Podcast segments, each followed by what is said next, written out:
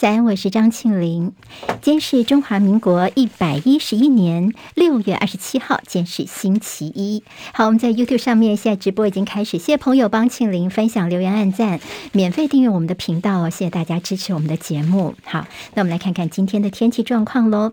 昨天深夜这大雨特报呢，其实已经解除了。今天台湾各地大多是多云到晴，各地高温三十二到三十六度。午后还是要留意对流发展旺盛可能会带来的大雨。这个礼拜的。天气应该算是三阶段变化，今明两天各地是多云到晴。礼拜三到礼拜四在南海附近可能会有热带扰动生成。礼拜五之后呢，热带系统可能会发展，有机会出现台风等系统，低压持续发展，到时候南部地区也会有雨，所以后续还要再观察。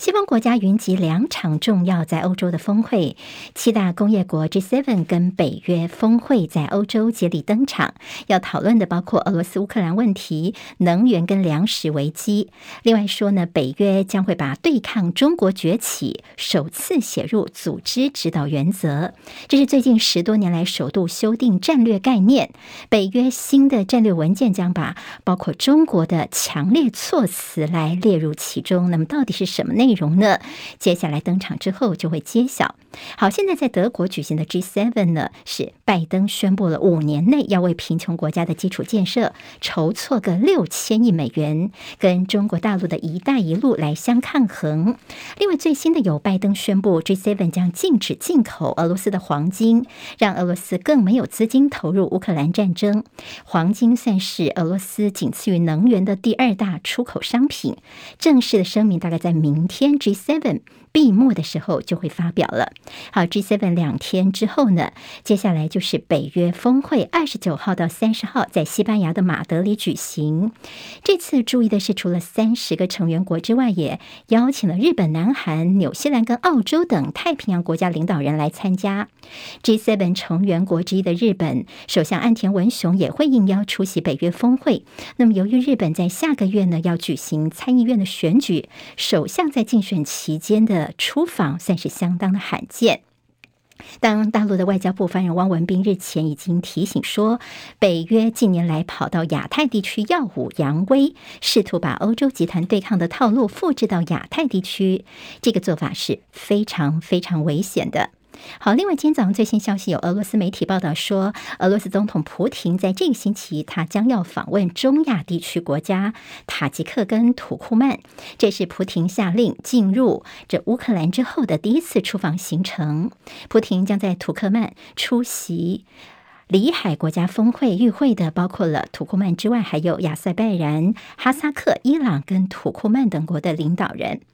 好，那么其实在这 G7 峰会目前在德国进行，我们看到俄罗斯方面的动作，军事方面用飞弹攻击乌克兰首都基辅，击中了一栋住宅大楼跟幼儿园，造成一死五伤。这是基辅几个星期来第一次遭遇到飞弹攻击。美国总统拜登已经痛批说这是野蛮行径。好，美国所提供给乌克兰的海马斯多管火箭系统在战场上出事提升，成功的炸毁了俄罗斯军队的指挥所，也炸毁了一个。临时基地，乌克兰有发表一个空拍机所拍到的影片来确认他们的战果。其他消息方面，还有南非的一处知名的酒馆发生严重的命案，至少有二十二名年轻人离奇的死在店里面，目前死因还在调查，不过初步排除说是因为太拥挤踩踏酿祸。菲律宾有一艘载有一百多名乘客的观光渡轮突然在水上火烧船，一死一失踪。乘客穿着救生衣跳船逃生，在海面上漂浮的影片被录了下来，在社交平台上面疯狂的流传。在台南的有一个宪兵，二十八岁的安姓现役军人，他昨天上午酒醉徒步经过一个路口的时候，他莫名其妙的用脚去踹踢一个骑脚踏车正在停等红灯的十一岁女童，结果呢，这个军人踢了女童，女童马上就倒下去了。让他一路追赶这个女孩，跑到女孩家里面呢，那么去揍这个女孩的家人跟女孩哦，整个嚣张的行径被路人呢把他这堵下来了，警方也赶到把他逮捕。好，这名下士军人在晚间遭到收押。他说是因为自己心情不好，喝醉酒了，所以他不记得有攻击过人。副总统赖清德的急性下背疼痛，经过检查是椎间盘突出压迫到神经。昨天下午赖清德紧急的微创手术相当的顺利，昨天傍晚已经可以下床走动，今天就可以出院了。好，接下来进行十分钟早报新闻。我们用十分钟时间快速了解台湾今天的日报重点。今天礼拜一有一个重要的会议，跟大家电价有关的。在上个礼拜，我们的新闻其实已经讲了很多天了。今天的会议就会拍板定案，说我们到底这个电费电价要涨多少呢？但今天在报纸你会看到他们一些讨论，但我看看《自由时报》。今天在头版头条，《自由时报》他们常常会有些内幕消息哦，所以他们已经告诉大家说，现在看起来今天的这个电价会议有可能的一个结论，就是府院呢，他们不希望把电价涨幅高于前朝，所以去查了一下，在马政府任内电价涨幅最低的一次是百分之八点四九，所以呢，这蔡政府他们决定这次电价的涨幅要低于马英九时候的百分之八点四九，也就是说这次大概是涨个百分之。八左右，而且呢，住宅每个月七百度以下，小商家一千五百度以下会不会调哦？好，那么其实这样的一个做法呢，就代表说一般民众家庭里面的影响其实不大的。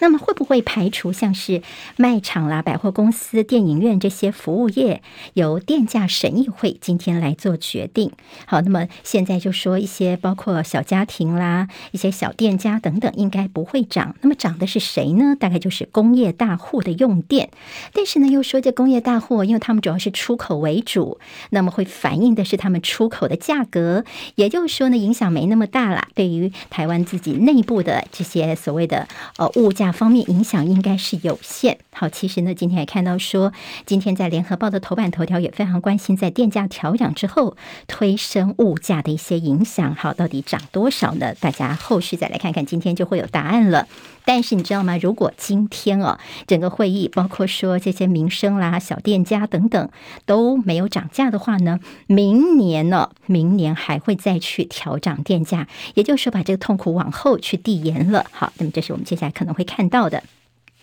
今天在联合报头版跟内页还关心的是电力含碳对于我们企业的不可承受之重。好，我们说企业呢，他们的有些所谓的碳成本，台湾的能源结构因为有相当高的比例是火力发电，所以电力的排碳系数要压低非常的不容易。我们的电力含碳，台湾高于日本、韩国跟新加坡，每度电比南韩要多八十六克二氧化碳。对于这个企业来说，他们的碳成本就是一个。不可承受之重了，所以到底对企业的成本影响有多少呢？我们可以看看今天联合报有些专题报道，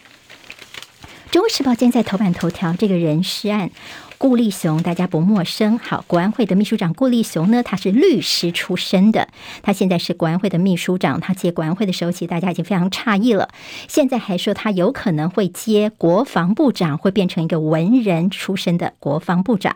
好，顾立雄呢，他去到美国去参加台美之间的蒙特瑞会议，这个会议已经结束了。为什么跟这个会议有关呢？因为以前呢，蔡英文总统在任内每年带队出席的都是国安会的副秘书长。陈文正，但是今年呢是顾立雄来出马的。那么似乎陈文正呢在这次已经有点失势了。那么还有就说，接下来在内阁如果重新改组的时候呢，顾立雄会不会接国防部长呢？会变成蔡英文任内的首位国防部长吗？这个部分的确是值得关注。好，这次其实他们在这台美的蒙特瑞会议当中呢，有提到一些重点，包括说拜登政府希望能够呃台湾要强化国军的不对称作战的一个即时战力，预料在下半年就会有重要的军售清单来公布了。好，但是在所谓的文人国防部长的可能性，或者他一些呃铺陈的方法呢，有没有可能是会循所谓的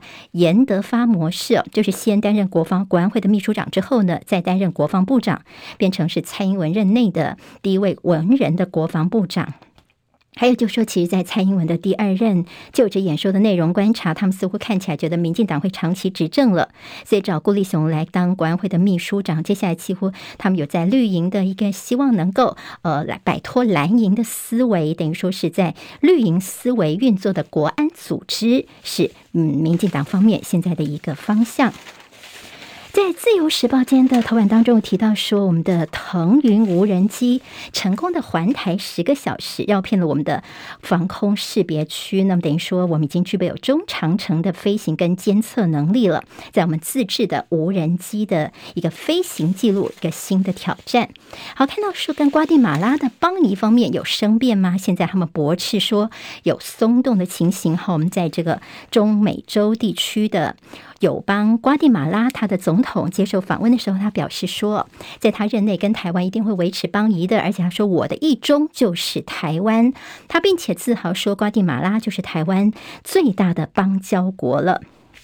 好，有关于台美的贸易倡议方面，我们的代表就是行政院的政务委员邓振中，原本在这个星期要到美国这边来讨论，但是计划赶不上变化，因为他人在墨西哥的时候呢，传出确诊新冠肺炎，所以取消了到华府去，不排除会用视讯的方式跟美方来做讨论。那么这次我们的所谓投资峰会，由国发会的主委龚明鑫一个人率团来参加，但是说呢，现在的台美的贸易倡议。这个礼拜要讨论，会不会讨论出一些具体的结论出来呢？联合报就说，美国似乎是无意认真来谈判了，也就是说呢，在经贸方面似乎谈着谈着，也不见得会有太多的改变。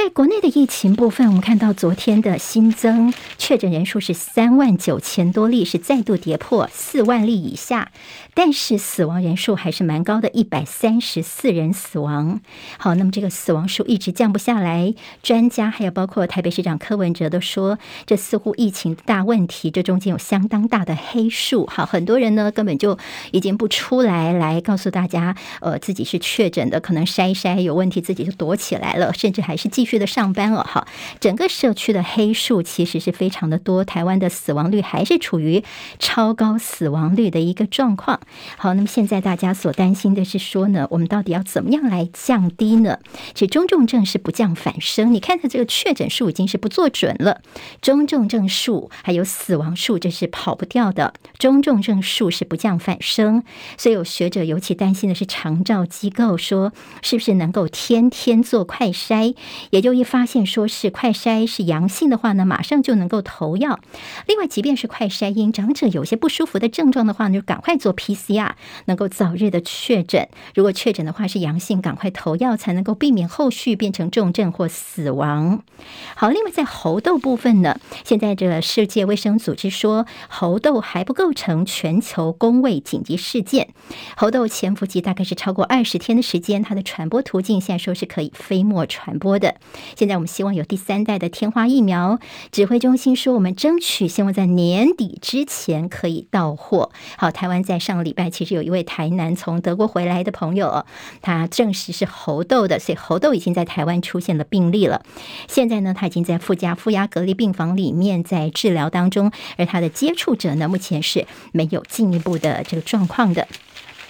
联合报今天谈到了新冠跟流感一起来，今年一个新的考验呢。好，那我们现在呢还在跟新冠病毒、新冠疫情在作战的时候呢，现在还担心说，在秋冬之后流感可能也会一起来，这个让大家头疼了。联合报今天谈到了在香港跟澳门的疫情现在升温。好，那么现在在香港的这个昨天又增了一千九百多例的确诊者。好，香港有新的一波疫情起来了。就在大陆上海呢，终于是可以。开始恢复餐厅内用了。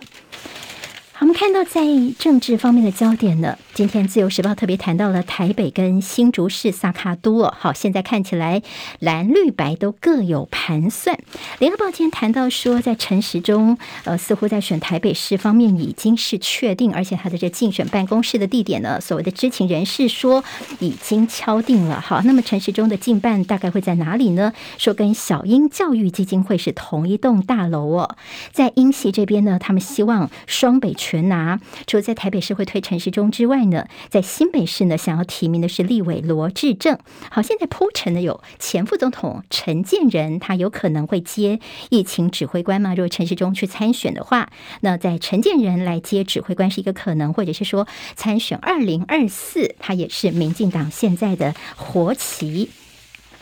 两大财经报今天头版头条都关心是台积电呢，说台积电营收将超车英特尔，在外资送暖方面喊买台积电。那么包括今天可以重返五百块钱，好，最近这个礼拜呢，上个礼拜都是五百块钱保卫战哦。现在说台积电应该还是有机会到七百到八百五十块钱了，好。那么在半年报作战行作帐行情，今天是六月二十七号哦。接下来在台股最后半年报的作帐行情的四个交易日的最后冲刺四朋友们可以留意一下，在大陆的这样的一个呃 GDP 的经济成长数字，我们来看一下。今天像《旺报》的头版头条，还有今天我们看到在《工商时报》都提到说，这大陆的智库叫做中国宏观经济论坛的最新报告，在二零二二年的新轮疫情冲击之下呢，现在还有包括了在乌克兰的这个事情之下呢，现在似乎大陆的经济成长率，今年全年的 GDP 年增率是百分之四点七，四点。其这个数字是低于年初官方所设立百分之五点五左右的成长目标，这是第一家呢全年经济成长预测低于目标的大陆的官方智库。好，那么其实可以参考看看哦。联合报今天在黑白集说潘孟安不装睡了，说石斑鱼的问题哦，说现在我们的中央啊根本对于我们的地方的渔民没有帮助。当然中央也提出了这个说明哦，但潘孟安呢，屏东县长说的老实话也让大家非常的注意。十分钟早报，明天见，拜拜。今天台湾各日报最重要的新闻都在这里喽，赶快赶快订阅，给我们五星评价，给庆明最最实质的鼓励吧，谢谢大家哦。